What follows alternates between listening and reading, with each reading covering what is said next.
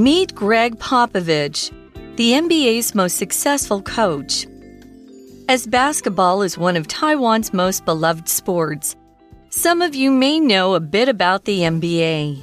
If that's you, you'll likely know who Gregg Popovich is. If not, it's time that you learned about this talented American basketball coach. He's so good that he's won more games during his career than any other coach in NBA history. He has coached the San Antonio Spurs since 1996, and in that time has won five NBA championships. With the Spurs, he has also won 18 consecutive 50 win seasons, which is an NBA record. In recognition of his achievements, he has been named Coach of the Year three times. So, what's the key to Popovich's success? Well, he is known for his demanding coaching style, but he is also respected as a clever leader. The NBA is full of star players, but star players don't win championships alone. Popovich recognizes this and found a way to make every player compete for the team. This is something that's easier said than done, though. Hi, everyone, and welcome to English for You. I'm Pat. Hi everyone, it's been a long time, and I'm Nikki. And today we're talking basketball, and in particular, one of the most successful coaches in the NBA, Gregg Popovich. Let's learn about him in the first part of the article, which begins As basketball is one of Taiwan's most beloved sports, some of you may know a bit about the NBA. 那今天的文章一开头就告诉我们，篮球是一项台湾人很热爱的运动。所以说，如果熟悉篮球的话，大概也对 NBA 会略知一二。Here we see the word beloved. Beloved is an adjective. It means that you have something, uh, you love something very much, or it could be also uh, someone that you have a romantic relationship with. So here it means that Taiwanese people love basketball. Yeah, and you can say beloved or just beloved. You can sound that final syllable or not. Both ways of pronouncing it are okay. So the article continues If that's you, if you love basketball, you'll likely know who Gregg Popovich is. Hmm. Confession, I did not. Before, I did not before reading this article. Um, basketball just isn't as big in the UK. Oh. Uh, so, if not, meaning if you don't know much about the NBA, it's time that you learned about this talented American basketball coach. Okay, so he's a coach. He's mm -hmm. not a mm-hmm. player. We'll talk about the word coach in just a moment. But since today's uh, since this sentence included today's language in focus, Nikki's going to help you learn more about it.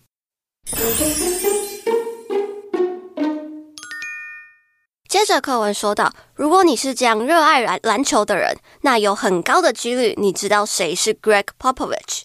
但是如果你并没有热爱篮球的话，那刚好现在就是你认识这个超级厉害的篮球教练的时间啦。在这边我们看到一个文法，It's time that you。做什么事情加一个动词的过去式，属于是和现在事实相反的假设语气，指的就是说现在并没有这样，但是该是时候这样了。这边搭配的动词要记得会是过去式。It's about time that we took our dream trip all around Japan. So it means that we've been talking about going to Japan for some time now, but we haven't been able to. And maybe now is the time. So, back to the article, we've described Gregg Popovich as a talented basketball coach. If you're talented, you are skilled in a particular area, and this is usually the result of natural talent and ability, which has been improved by study and practice. The difference generally between a talent and a skill is a talent is something you're born with, and a skill is something you learn. Of course, you can practice and improve both, but we generally think of talents as something something that somebody just has. It's just in their DNA somewhere. You might say, for example, the talented singer soon started appearing on TV shows and in concerts. Talented 是形容词，有才华的或是有天赋的。那它的名词是 talent，指的就是天分。那当我们说一个人 talented，when someone is talented or gifted，it means that they have the natural ability to do something well。 For example, we can say that Pat is a talented actor. He always takes the audience breath away just by standing on the stage. Thank you very much. I'm not sure if I I'm not sure if I am a talented actor. I'm not sure if it's something I was born with. Mm -hmm. I would say I'm talented in the way that I don't mind being stupid on stage and having people ah, laugh at me. Ah, okay. That's the talent part. Okay. So, uh, Popovich is a coach. A coach is somebody who knows a lot about a particular area or a subject and can teach others to improve their skills in that subject. And it's pretty much always a physical skill, something you do rather than just knowledge, like a teacher teaching a subject. It's often used in sports, but it could be a music coach who teaches you how to play, an acting coach who makes you a better actor. Other areas, it's again, it's going to be a skill, something you actually do. You might say, for example, the soccer coach is from Brazil and wants to bring a love of the game to the kids he teaches. Coach 在这里的意思是教练，那它可以是名词，也可以是动词。若是变成动词使用的话，它的意思会是指导。那 coach 的意思其实有点像是 teacher 老师，可是他们是训练运动相关领域的老师。So if it's someone who trains a basketball or a football team, we call them coach. 那例句说，这位来自巴西的足球教练想要散播足球爱给这些他教的小孩。So Popovich is a really talented coach, and the hmm. article gives an example of why he's so well thought of. He's so good that he's won more games during his career than any other coach in NBA history. That's impressive. Yeah, so this guy is the top guy. And it's all been at one team. He mm -hmm. some some coaches will move around and coach a lot of different teams, but this guy has been with one team for like ages. We see mm -hmm. he has coached the San Antonio Spurs since 1996. So that's coming up on like 30 years. Yeah. And in that time. He's very loyal. Yeah. Mm. And in that time has won five NBA championships. So he's not just won a lot of games, he's actually taken his team mm -hmm. to be the best team in the NBA. Exactly. 接着课文介绍到 Greg Popovich 的各种事迹，他是 NBA 历史上赢过最多场比赛的教练。同时，自从他在一九九六年开始指导马刺队之后呢，他就赢了五次的 NBA 冠军。Championship 指的是冠军的头衔或是称号，Championship 比较像是一场冠军大赛，而 Champion 则会是赢得比赛的那位冠军。So we can say that he was the champion or he won the championship. That's right. So yeah, this guy basically is the San Antonio Spurs. Mm. Like he's he would have taken so many players, made so many great teams in that time. And we see another statistic here with the Spurs, he has also won 18 consecutive 50 win seasons, which is an NBA record. Wow. Consecutive 是形容词，意思是连续不间断的。那后面通常加的会是一段时间。Consecutive events or numbers are something that continue without any interruption. Yeah, so for 18 seasons in a row, wow. his team has won at least 50 games. 50 games. Yeah, which is a lot. I can't think of. There have been a few soccer coaches that mm -hmm. have uh, managed or coached a team for a long time, but I can't think of any that have gone like 28 years with that much success. Wow. Um, so it's pretty incredible. This isn't in, in any sport. So, in recognition of his achievements, he, Popovich, has been named Coach of the Year three times. Just three. That's, Just three. Yeah, yeah. it surprises me that it, maybe they're like, oh, we can't give it to him again. No he, more. You know, we got to let somebody else win because yeah. this guy's so good. Recognition 这个名词指的是认可或是承认。In recognition of something 就会变成了为了表扬或是为了表彰某件事情。那在这里，课文的意思就是为了表扬 Gregg Popovich 的丰功伟业，他三度被选为年度最佳教练。And we're talking about his achievements mm -hmm. here. Your achievements are something that is good or great, and it's usually a little bit difficult or challenging that somebody has done in their life or in their career. A school achievement might be getting really good grades or captaining the school's sports team. Other achievements could involve getting a particular job, going to a particular place. It could be anything, you know, maybe for some people it's writing a song, writing a book, something like that that. You might say one of the band's proudest achievements is playing at Coachella, one of the US's most famous rock festivals. 嗯，achievement 是名词，指的是一项成就或是佳绩。那 accomplishment is quite similar to achievement. However, an accomplishment is a task that has been completed, and an achievement is a goal that has been reached. So there's no duration in terms of achievements, while an accomplishment puts focus on the starting and ending point. Yeah, that's a good way to separate them. So, Many people will be wondering after hearing all this why is this guy so good? How has he managed to be so good for so long, even though, like, the players in those teams mm -hmm. will mm-hmm. not have always played, you know, they won't play for the same team for that long. Sports people's careers don't last that long. So, how has he done it? As the article asks, so what's the key to Popovich's success? And of course, success means achieving some kind of difficult or, you know, kind of famous aim or purpose, something that not just you, but other people will look at look at and go, yeah, that was a great thing. You did really well. That was a success. So here's another example sentence for this.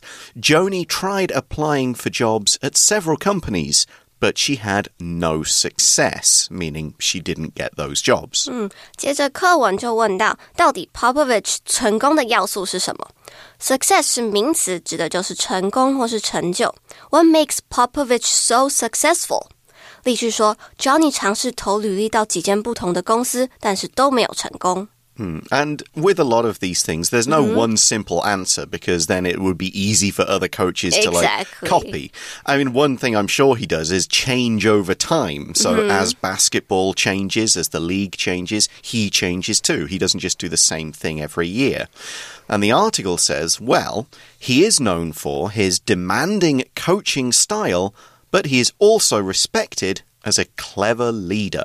Mm. So, this phrasal verb be known for is used to say what someone or something is famous for or what many people know about this person or thing. So, if you ask, you know, casual basketball fans, why is Popovich so good? They say, well, he's really demanding. He, he really pushes his players hard. Exactly。那课文告诉我们，他的他成功的要素之一是他的 demanding coaching style。demanding 是形容词，意思是要求很高的。那 demand 当动词的时候呢，会是要求或是坚决地请求。所以当它变成形容词的时候，就会是苛求的意思。And we also saw that Popovich is a clever leader. Someone who is clever is smart. They're intelligent. They have ideas that other people might not have, and they're pretty quick to have these ideas and understand things. They're not usually stuck with a problem for a long time. So you can describe people as clever, but also ideas or things like that as clever. You might say using lots of smaller bags for clothes is a clever way to save space when packing. 接着，另一个使他成功的原因呢，是他是个受人尊敬、聪明的领导者。When someone is clever, it means that they are able to learn and understand things quickly. They're smart. They're intelligent. So the article moves on and says the NBA is full of star players. You know, you think of mm -hmm. Kobe mm-hmm. Bryant, LeBron James, you know, I mean, this this guy was coaching when Michael Jordan was still playing. Yeah. But not for his team. And so the second half of this sentence, the NBA is full of star players, but star players don't win championships alone. Because it's a teamwork. Right. You can't just have one amazing guy and be like, that's it, we have got this guy, we're going to win everything now. The same with any team sport. And the article carries on Popovich recognizes this and found a way to make every player compete for the team.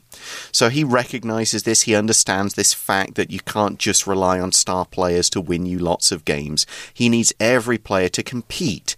Here, compete means play to win by trying to be better or trying to be the best. And it involves working hard. It involves not being satisfied by, oh, I'm, I'm pretty good. I don't need to work anymore to improve. Mm. No, if you compete, you're really trying hardest to win every match, every one on one play. I'm always trying to improve one part of my game. You might say, for example, the company went out of business because it could no longer compete in the market. It couldn't be the best anymore. 我们常常说篮球就是一项团队活动、团队运动，所以即使球员再强，靠的还是彼此之间的合作。那这就是 Popovich 厉害的地方了。他找到了一个适合的方式，让他的队员们为了这个团队而打，而不是为了个人。 Compete 是动词，指的就是竞赛或是竞争。All these players they compete for the team. They play against other teams, and they're in it for the win. So the article of, uh, or the first part of the article finishes by saying, This is something that's easier said than done, though. So it's not easy to get every player competing for the team. Something that's easier said than done, it's easy to say, but not very easy to actually do. It's a good idea that anybody can recognize and go, Well, yeah, of course they need to complete compete for the team, but it's hard to actually put it into practice and make it really work. Hmm. Now, we're going to learn a bit more about Popovich and his methods and what way he gets the players to do this in the second part of the article tomorrow. Right now, though, we're going to go to look at today's For You Chat question, Hmm. which is Who is the most successful person you know? What makes them successful? Yeah, that's that's a mm-hmm. difficult question because it involves defining mm, successful. successful, yeah. Like, are you successful because of a career that you've had, the money mm-hmm. you've made? Are you successful for something else you've done? You know, I, I could I could think of several. Mm-hmm. Like, is would I say my father because he became a doctor? He retired Impressive. like young. He, you know, when he was I think around sixty, not much, or maybe even earlier, and he had three children and he owns a house and things like that. Is that Happy successful? life. Yeah. Yeah. Is it my mum because she stopped working to have three children, then mm-hmm. went back to work, became a university lecturer, recognized as somebody who was well known in her subject, mm-hmm. and wrote a book about it?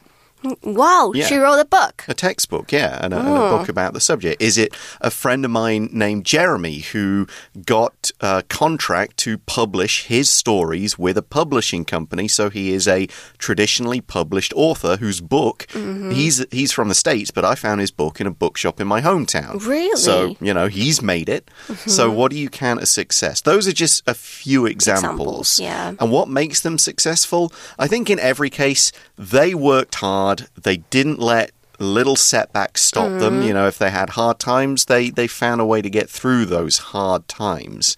If they were, you know, they, they always tried to be better at what they did. Mm, exactly. So, yeah, that would mm. I say make, I would say that makes them successful. What about your answer? I was just about to say that uh, I watched. Uh, I was at the Sam Smith concert last week, Okay. and I think he's really successful. Absolutely. Yeah, because he's a great singer. He writes a lot of songs, and he's transformed. He's become a totally different person. Mm-hmm. And me, for uh, I think that's very successful. Absolutely, yeah. I mean, if you're having big concerts in other countries in front of thousands of people, that's definitely a success. So that is all the time we have for today. Mm-hmm. But join us again tomorrow for part two of our article on Gregg Popovich. We'll see you then. Bye for now. Bye. Vocabulary Review Talented. Peter has always been very talented at playing the piano. His teacher is proud of him. Coach. The soccer coach arranged more training time for the team after they lost the last three games. Achievement. Writing a whole book was one of Beverly's great achievements from this past year. Success. George won several prizes for his acting, and his success made him famous. Clever. In this story, the clever fox tricks the dog and steals some cheese from it. Compete. The brothers always competed against each other when they were younger, but now they're good friends.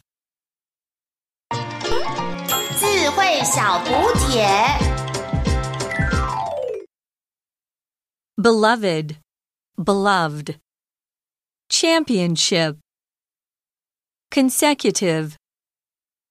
In recognition of something. Demanding.